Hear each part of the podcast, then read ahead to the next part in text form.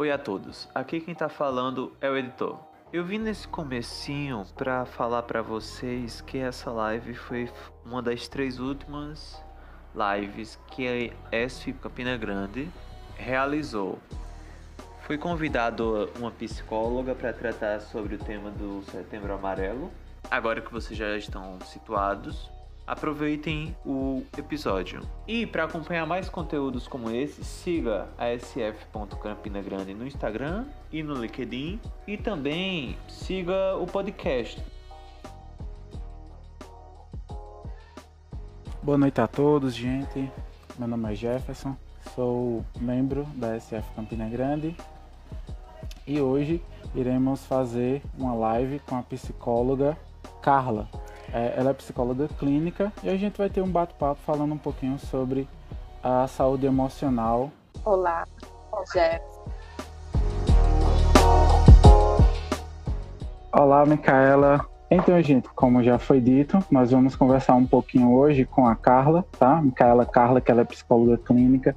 Vamos conversar um pouquinho sobre a necessidade de pensar um pouco mais sobre a nossa saúde emocional. Estamos vivendo ainda um tempo de quarentena, então o emocional fica mais abalado, né? A gente precisa é, tomar esses cuidados. Então, nada melhor do que conversar com uma psicóloga é, sobre esse tema, tá? É, e a gente pegar algumas dicas e saber um pouquinho mais sobre é, como tratar, como ter uma saúde melhor, psicologicamente falando, né? Isso.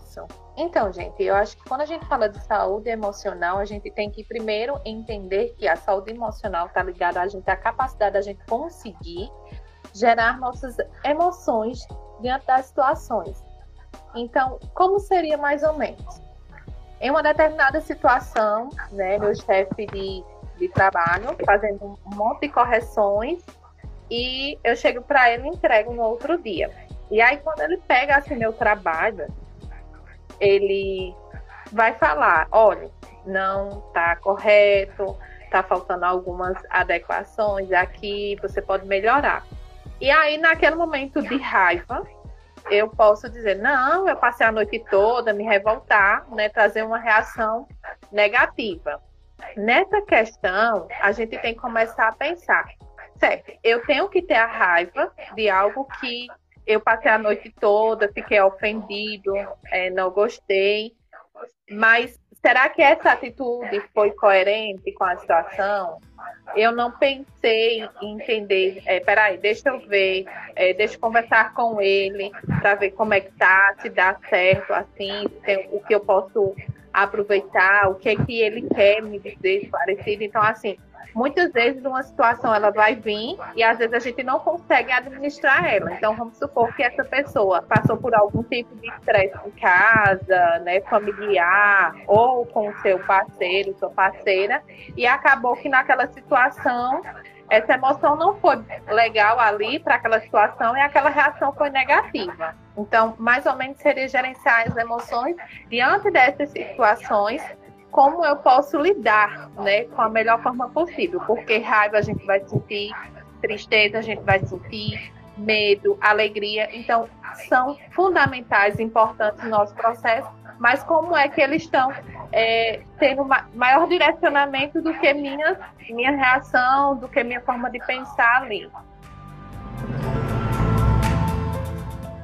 Principalmente agora, todo mundo estudando via EAD, trabalhando via EAD, eu vi, inclusive, uma matéria recente falando que o trabalho EAD, inclusive, era até mais estressante, ou seja, você tem que lidar melhor com suas emoções, porque pela falta do presencial, você não consegue fazer uma leitura melhor das reações da pessoa, né, do físico e tal. E isso acaba atrapalhando também, né? Acho que você se estressar mais, você abalar mais ainda o emocional, até no, na forma do EAD.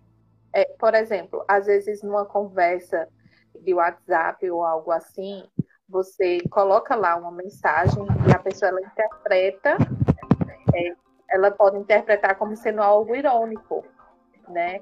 Ou algo que não pode ser. E às vezes vai depender muito de como a gente está sentindo naquela hora, quando a gente recebe a mensagem. Então, isso também tem uma estrutura com que a gente está sentindo naquele momento, naquela forma da gente também estar tá recebendo a mensagem. Será que eu que eu tô bem, eu tô um pouco estressada, e aí na hora da leitura eu não consegui ter esse raciocínio de entender que não foi voltado direcionamento para isso. Então, então, por isso que, assim, realmente a gente vê muitos desgastes nas relações né, do grupo, de WhatsApp, quando você manda uma mensagem. Então, é importante sempre buscar esclarecer. Ó, oh, eu entendi isso. Será que seria importante realmente compreender dessa forma? Então é bom sempre estar é, tá puxando. Então você não interpretar algo já desse, desse diálogo como algo ruim.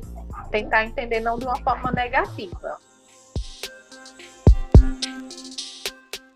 Como a gente pode identificar os sintomas iniciais aí de uma depressão? O sintoma inicial é uma persistência numa tristeza. Então a pessoa está sempre triste, ela começa a perder um interesse de algumas coisas. Então, algo que ela se interessa tanto, ela não está muito satisfeita em fazer, ela não se sente bem.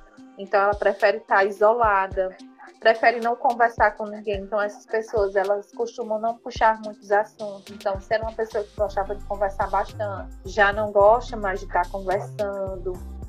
Então, é, essa questão do sono, do apetite. Então, o primeiro impacto é você perceber essa questão dessa tristeza e essa perda de interesse.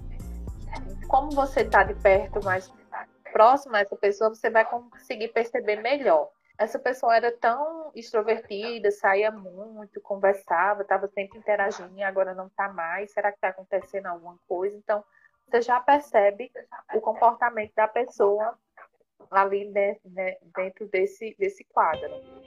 Lembrando que a depressão, na verdade, a depressão, para se chegar à depressão, tem todo um processo. Então, a pessoa não vai ser, vamos supor, o que é que acontece na pandemia que a gente está vivenciando? A pandemia ela veio, né, de uma certa forma que impactou, ela trouxe algumas mudanças. Então, mexeu com a questão de estrutura econômica, profissional, social, pessoal em vários aspectos, sendo que, por exemplo, para ter depressão, existe um contexto genético e biológico e os estímulos externos, certo? De como eu vou estar tá evoluindo esse estímulo externo. Caso aconteça alguma coisa, um tipo de um estresse, alguma coisa que você não gostou, então essa tua emoção ela acabou ficando desregulada, você ficou sem entender o que estava acontecendo, houve algum trauma, enfim vai acontecendo várias coisas para poder chegar à depressão. É, vem todo um contexto, né, do, do que a pessoa estava vivenciando para chegar a essa depressão. E ela começa com uma depressão leve. Se não cuidada, ela pode chegar a. Porque, assim, por exemplo, para a questão do próprio suicídio, é, se você tiver uma depressão leve, não vai impactar tanto esse pensamento suicídio. Pode até vir um pensamento. Mas para acontecer o, o, suicídio em si, ela geralmente pode estar numa depressão mais grave, aí de moderada para grave.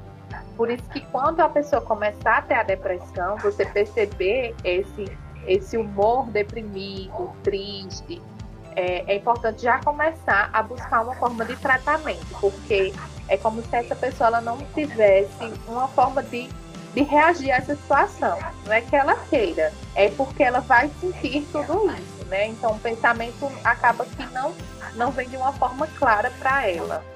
Então, por isso que é bom já começar a buscar o tratamento para que isso não venha a ter uma depressão maior ou moderada. No caso, vamos supor, identifiquei que um colega meu estava começando com isso e tal. A gente vê muita é, das pessoas tentarem se comunicar com a, com a pessoa que apresenta determinados sintomas. E, mas eu vejo muito aquelas frases de, de sempre. Ah, você é uma pessoa tão boa, não ficar assim, né? Que são frases muito corriqueiras. Mas isso de fato ajuda? Existem outras falas bastante importantes que você pode estar colocando, porque essa aí ela não está conseguindo nem entender o que ela está passando. Então, assim, é como se não, mas ele disse que eu sou isso, mas não é o que a pessoa está vendo. Então, por exemplo, o que pode acontecer é, é eu estou percebendo que você está triste, você quer me falar o que está acontecendo, eu estou aqui para poder te ajudar. Então, tá ali como uma forma de ajudar. Vamos sair um pouco. Eu sei que você gosta de fazer isso, vamos tentar só um pouquinho, não sei o quê. Insistir nesse processo de sair, porque o que, é que acontece? muitas vezes as pessoas podem dizer assim, nossa, essa forma para a pessoa não pode ser muito legal. Não, você era uma pessoa boa, você fazia isso isso. Então ela está passando por um estado de uma tristeza que aquilo para ela não, não vai impactar. Então ela ela está com outro sentimento ali. Então isso acaba não trazendo um bom reflexo para a pessoa. Então seria interessante é, perguntar, é, eu estou percebendo, dizer, olha, eu estou aqui para te ajudar, porque o que acontece também, as pessoas comparar. Ah, você tem uma vida tão boa, não sei porque tem tantas pessoas numa situação pior e você está achando ruim, mas independente de qualquer situação que a pessoa passe, para você ter um humor deprimido, uma tristeza, uma depressão, é algo que vai acontecendo. Isso não é, não é uma questão que a gente tem que começar a descartar, não é uma questão econômica. Então, qualquer pessoa ela pode ter a depressão. Então, é um fator ali que, que acabou acontecendo, foi gerado e a pessoa foi aos poucos tendo. Porque, na verdade, a pessoa que que está com depressão, ela tem uma crença de desamor e desvalor. Então, essa crença, em algum momento, ela foi aos poucos sendo ativadas ali. Então, acaba que ela não consegue perceber isso. Por isso que o processo da psicoterapia, que até acho que uma pessoa perguntou como é o processo de, tratamento, né? Seria trabalhar justamente, como eu trabalho muito com a terapia comportamental, e a gente trabalha a questão do pensamento, que vem dessas crenças, então, por exemplo, é, eu posso ter uma crença de que eu, eu não sou uma pessoa boa, eu não sei fazer nada, tudo que eu faço eu faço errado. Então, assim, são pensamentos que geram uma crença. Então, eu sou uma pessoa que eu não sei de nada. Então, aos poucos, isso vai sendo ativado no dia a dia e a pessoa ela não para para entender o que está acontecendo. Ela só vê, ela tem aquela crença ali que é muito forte e no processo da terapia vem justamente questionar esses pensamentos que ela está tendo, essas emoções, começar a fazer, sem auto-monitorar esse pensamento, essa emoção que muitas vezes a pessoa sozinha ela não consegue. Entendeu? Então na terapia cognitiva a gente consegue trabalhar isso para que ela venha a começar a compreender o que ela está sentindo, né, o que ela está passando, que pensamentos são esses que estão sendo ativados, né? Então tem todo um processo para poder se trabalhar com essa pessoa que está na depressão. Porque mulheres tentam mais o suicídio e porque homens cometem mais suicídio. E quando a gente vai ver os aspectos é, do suicídio entre homens e mulheres é, é, bem diferente. A mulher é mais a questão de remédio, né? Então muitas vezes ela toma muito remédio, às vezes consegue chegar ao tempo ao hospital, né? Fazer todo um processo de lavagem daquela situação. Os homens não. A força do homem para o suicídio é diferente. Às vezes com arma de fogo, né? Que acaba sendo letal ali, com a questão do enforcamento entendeu? Então as mulheres acabam, vamos supor, tomando algum tipo de veneno, algum tipo de remédio.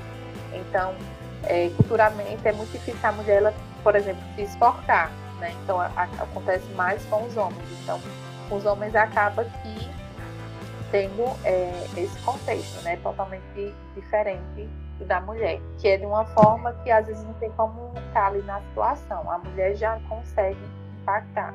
Então, se você olhar os remédios, quem toma mais remédios na hora de cometer o suicídio são mais as mulheres, né? Tomar algum tipo de veneno, né? Ou algum tipo de corte que possa, na, naquela hora, possa despertar, assim, né?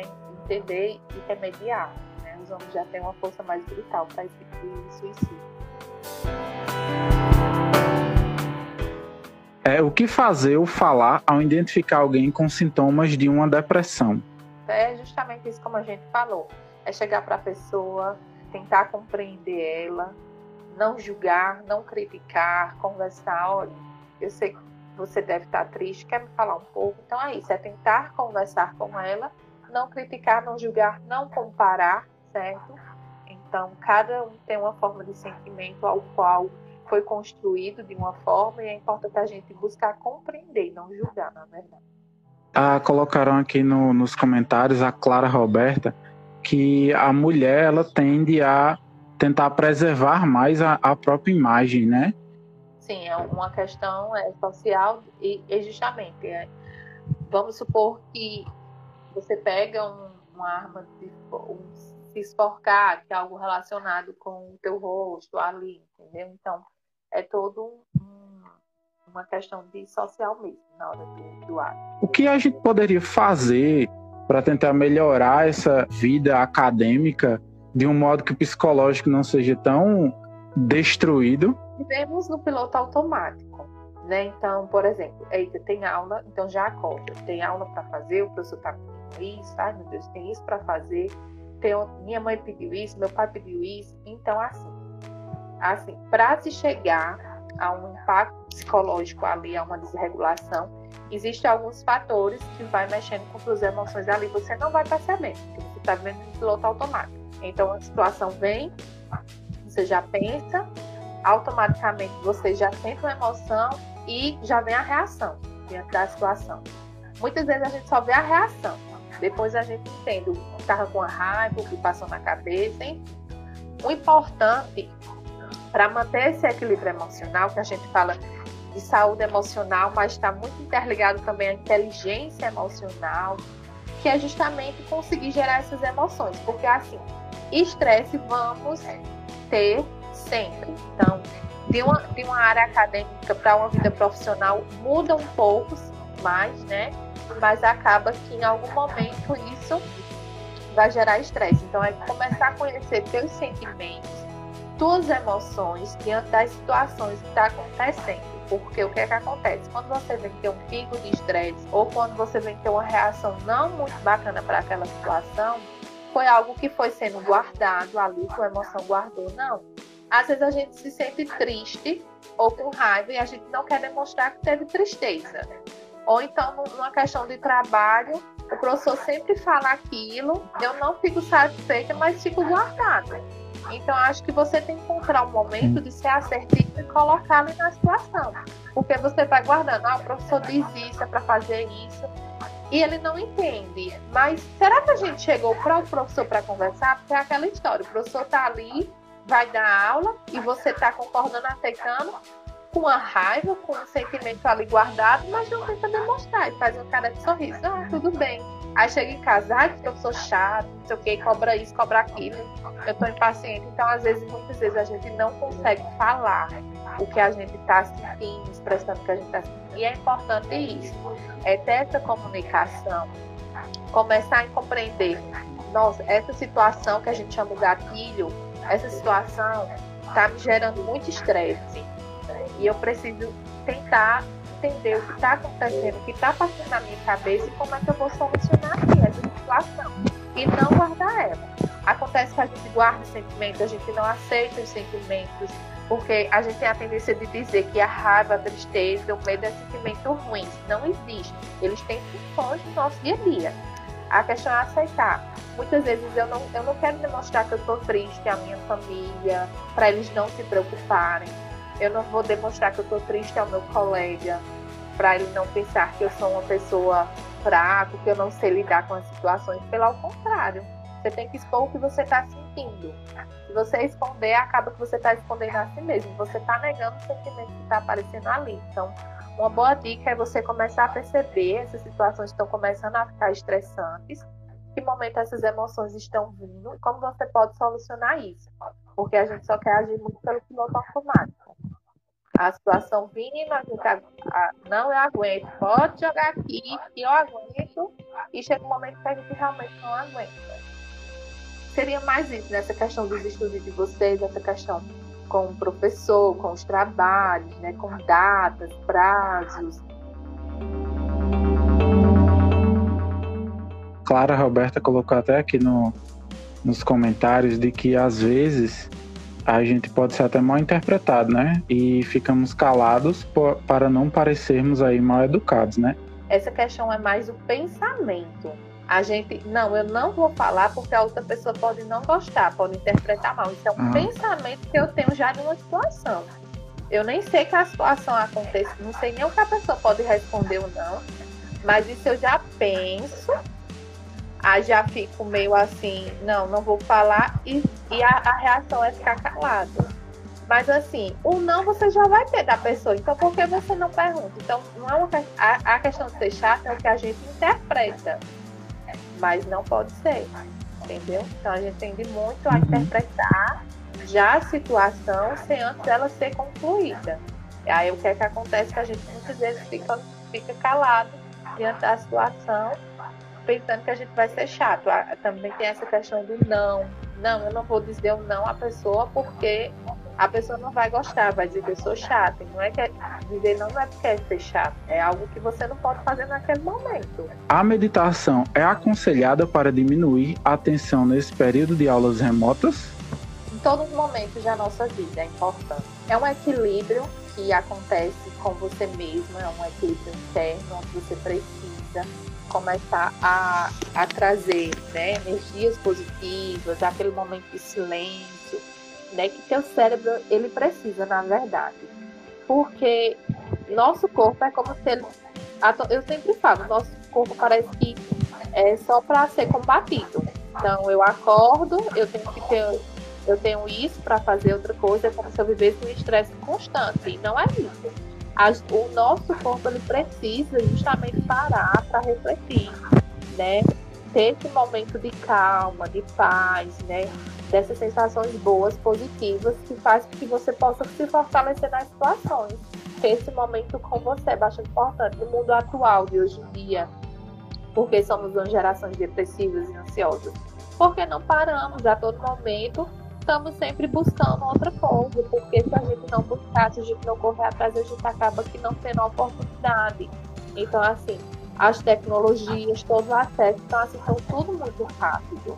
Então, acaba que a gente não para, o nosso corpo ele não para, é como se ele estivesse ali em constante movimento. Quando você vai dormir, sonha muito, não para, fica já pensando o que vai acontecer, porque é como se teu cérebro não tivesse assim, conectado. Você já pensa o que vai fazer no outro dia. E a gente vê muito isso na infância e adolescência. A gente já está vendo muito isso, grau muito elevado nisso. Então, a, a, por isso que a meditação é importante. É o encontro consigo mesmo, né, naquele no ambiente onde você vai estar ali calmo, né, sem trazer muitos pensamentos. Isso é muito bom para a ansiedade, né, bastante importante para você até prevenir, porque assim, eu acho que a, a depressão e a ansiedade se previne, porque a gente entende que vai depender muito da sua estimulação externa, do que você vivencia no seu meio externo, que pode desencadear.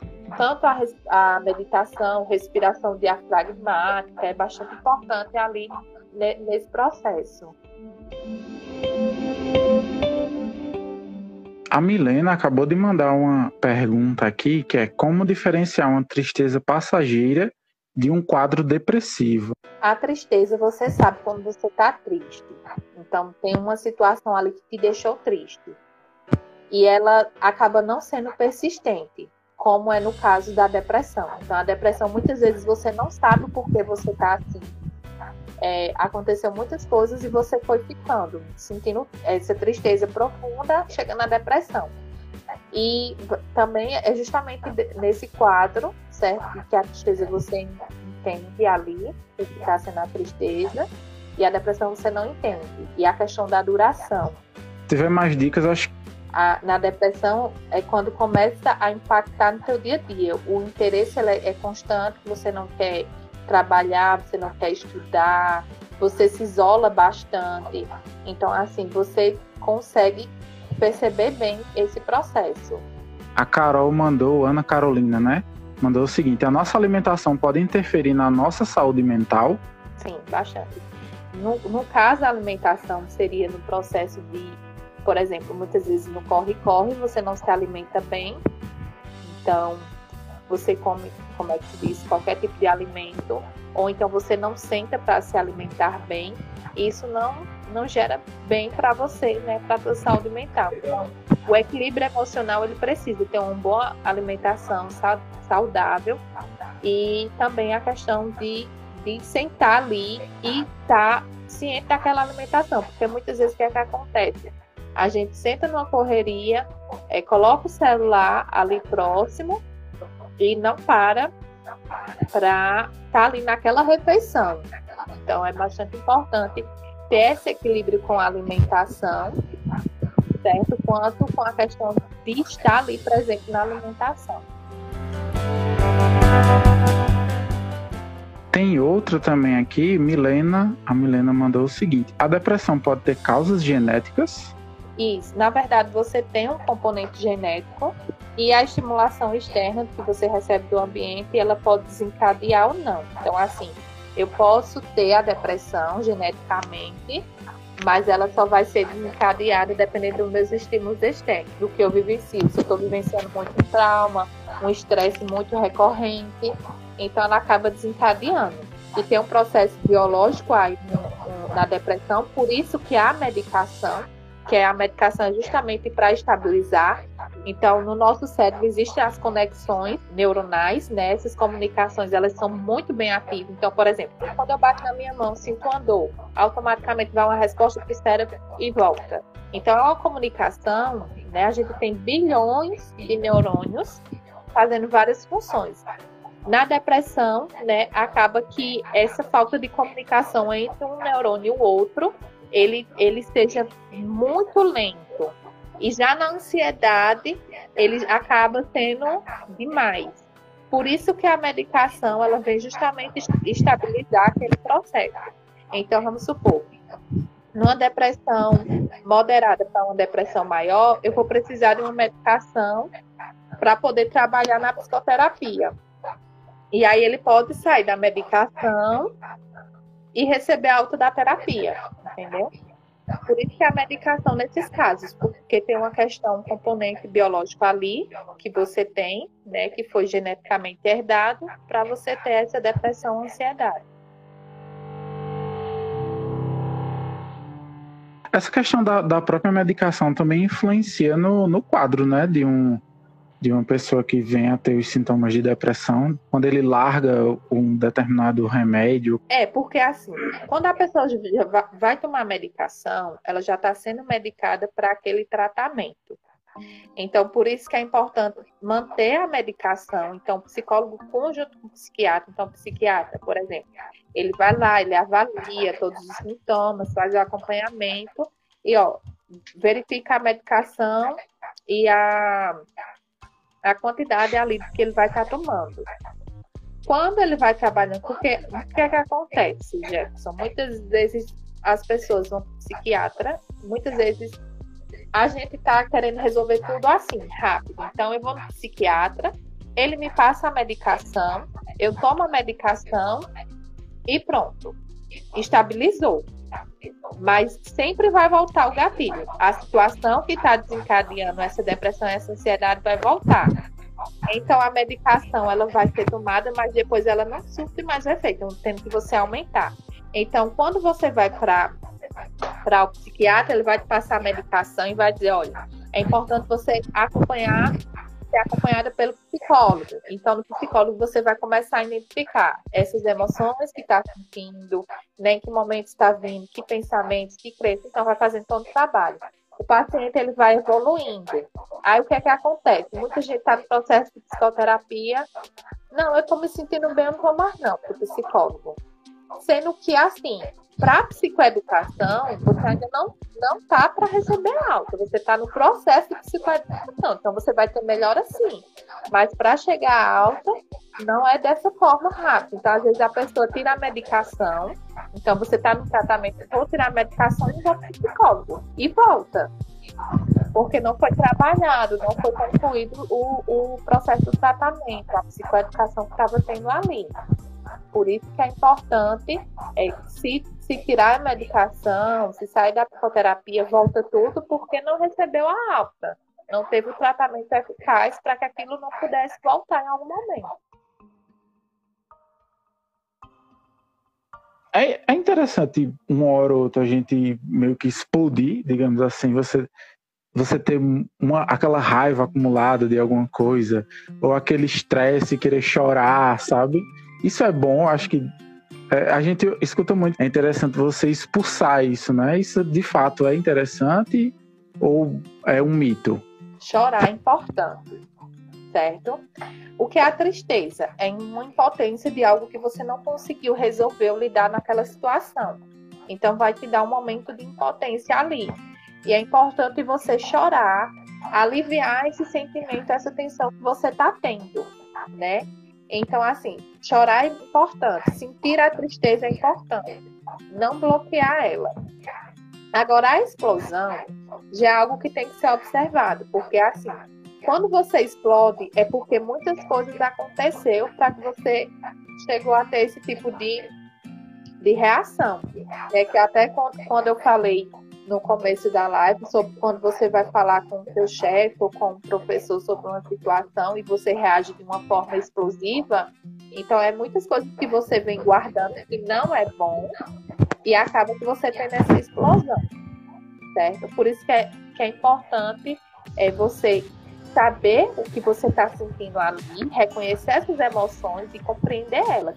Quando você falar assim, a questão de que todos nós precisamos é, de um profissional de psicologia, sim, é importante até para o processo de autoconhecimento, de trazer promoção e prevenção da tua vida.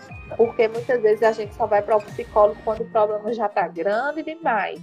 Então, assim, por isso que é bom às vezes você é, falar do que você sente, é, por exemplo, é essa questão de, de começar a inteligência emocional. No processo de psicoterapia, você pode é, tentar conseguir isso, né? Você mesmo ali tentando refletir, porque é um espaço onde você chega lá, você senta, você fala o que está pensando, por mais que você ache, não, meu pensamento é muito besta, é, esse sentimento que é muito exagerado, eu não sei por que eu tenho, mas tá te dizendo algo ali, tá falando algo ali que você precisa aceitar ele para entender ele. E assim você conseguir administrar a tua vida tranquilamente com essas emoções. Quando a gente fala, né, gerenciar nossas emoções, a gente está muito preparado para a questão do português, da matemática, da química. Vocês, como engenheiros, né, vocês estão se formando profissionais naquela área específica ali de cálculos, de buscar sempre uma, uma solução para aquele problema que vai surgir, enfim. Mas quando é que a gente para para entender nossas emoções, para a gente ter essa educação emocional, para a gente compreender elas? Então a gente vive num, num, num, espectro né, de mundo onde a gente aprende muitas coisas e a gente não aprende o principal, que é algo que está dentro da gente, que é nossas emoções, né? As reações como a gente sente. Quais as dicas para que possamos ajudar uma pessoa que está em uma crise de ansiedade? Vai depender muito de como essa pessoa está numa crise de ansiedade, porque vamos supor, a crise de ansiedade acaba sendo uma forma muito rápida ali, que mexe com o fisiológico, psicológico, mexe com diversas áreas. Então é importante procurar essa pessoa para conversar um pouco, puxar uma respiração, caminhar, né, fazer algum exercício físico e procurar ajuda profissional. Porque quando essa pessoa está nesse pico de, de, ansiedade, acaba que algumas coisas podem estar acontecendo internamente e ela não está conseguindo lidar com isso. Então, por isso que é importante sempre buscar ajuda nesse caso, mas é importante também é, para que você possa estar ajudando aquela pessoa, puxando essa respiração, fazendo algum tipo de exercício, né? Tirando um pouco da. Porque às vezes na ansiedade você está com aquele pensamento muito futuro, que pode acontecer, então é algo muito assim, que nem a pessoa consegue ter esse controle do que está acontecendo. Qual a ação indicada quando uma pessoa fala em tirar a própria vida? Tem alguma sugestão de como agir numa situação dessas? Foi a pergunta da Milena Souza. A primeira coisa é você tirar o que tem de objeto, né, que possa que essa pessoa possa cometer esse, esse suicídio, né? Tá perto daquela pessoa, tentar puxar uma conversa com essa pessoa me, fale comigo, me explique o que está acontecendo. A gente pode, é, a gente pode ver uma forma de como te ajudar, de como fazer. Então, assim, é importante a primeira coisa identificar se tem algo cortante ou algo que vai prejudicar aquela pessoa naquele momento, tentar conversar né, e buscar ajuda, certo? E estar tá sempre do lado dessa pessoa é bastante importante, até que esse processo de ideação ela seja retirado daquele pensamento que está tendo ali naquele momento eu acho que o que é que acontece? A gente não escuta muito o outro. Né? A gente, não, isso é, isso é besteira. Mas tenta ouvir, eu acho que não custa nada a gente pegar um tempo ali, ouvir, tentar escutar. Às vezes a pessoa está querendo desabafar. está querendo colocar para fora algo e a gente não está dando tanta importância naquele momento. Outra pergunta que tem aqui nos comentários é do Elisandro. É, variação de humor durante o dia é sinal de uma possível depressão ou estresse misturado com uma tristeza que surge do nada? Depende dessa variação do teu humor. Né? Vai depender muito que humor é esse, essa variação. Por exemplo, se é uma tristeza, um medo, uma raiva, vai depender muito do que é, porque o que é que acontece? É, muitas vezes não só não só existe a depressão e a ansiedade. Esses são os dois quadros que a gente tem, né, que são mais importantes e evidenciados hoje, mas que a gente precisa identificar que emoção, que humor é esse que está tá sendo ativado. Então a gente não sabe identificar se é uma depressão ou se é uma ansiedade. Essa variação de humor, ela está querendo dizer algo e aí precisa ser identificado por que está tendo essa variação de humor. Porque para ter uma variação de humor, está tendo algum um processo de, de uma situação ali, um gatilho, ou um pensamento que está é, te dizendo algo. E acontece essa, esse humor. Então tem que saber que humor é esse. É uma tristeza, é uma raiva, é um medo constante, para poder começar a identificar é, o que é está acontecendo. Se é uma depressão ou primeiro a gente fala de um desequilíbrio emocional ali, que pode desencadear um desses dois ou outro tipo de transtorno. Né? Mas é importante observar que tipo de emoção é essa, como é que ela está vindo, e é sempre bom estar tá observando isso. Guilherme Dias, ele pergunta o seguinte: é normal a gente ter pressão alta na ansiedade? A gente não descarta, né? mas tem que entender porque assim, para pressão alta é um tipo de coisa diferente de uma ansiedade, por isso que tem que identificar. A ansiedade ela está atrelada a, um, a algum tipo de medo constante, uma perspectiva futura, alguma preocupação, algum estresse, alguma coisa que está acontecendo e está sendo ativado a ansiedade. A pressão alta já vem por outra coisa, então é importante identificar se é uma pressão alta, está tendo alguma coisa que pode desencadear essa ansiedade para essa pressão alta. A ansiedade está ligada à síndrome do pânico? Essa pergunta foi bem interessante, feita por Lima Nai. Na verdade, para a síndrome do pânico acaba você tendo um processo de ansiedade diante de uma situação. Porque, por exemplo, a síndrome do pânico é você pode é, medo de, um, de uma questão ali que pode acontecer, né? Você pode sentir alguma coisa ali física, então você já começa a se preocupar, então já vem esse, esse síndrome do pânico. Você não sair com medo constante de algo que pode acontecer. Então, o que é que acontece? Para o, o DSM-5, tem a ansiedade, que vai explicar o processo que é a ansiedade, né? Que desencadeia essa questão desse, desse quadro e, e vai estar ligado à questão da síndrome do pânico, compulsão alimentar, que acaba tendo processo de ansiedade, como outros transtornos. Então, assim, você pode perceber que a síndrome do pânico ela está relacionada a uma ansiedade. Então, é um medo constante, uma perspectiva futura de que algo pode estar acontecendo ali, e você já começa a sentir seus sintomas físicos, psicológicos ali, é, diante de uma situação que você imagina, pensa que pode acontecer, mas automaticamente ela já conduz a que isso pode acontecer e você já gera todo esse tipo de sintoma de ansiedade. Deu para a gente entender um, um bocadinho de coisa, né? Apesar da complexidade, entender um bocadinho de coisa do que é a gente tentar lidar com os nossos, nossos sentimentos, né? Buscar um profissional é importante demais, né? Acho que resumindo aí, a gente buscar um profissional, a gente externar o que a gente está sentindo, né, de maneira correta, não guardar para si. E algumas diquinhas foram dadas, né? Por fim, tenho somente a agradecer demais a sua presença, Micaela, destinar um pouquinho do seu tempo a estar tá, tá aqui conosco, tirando essas dúvidas.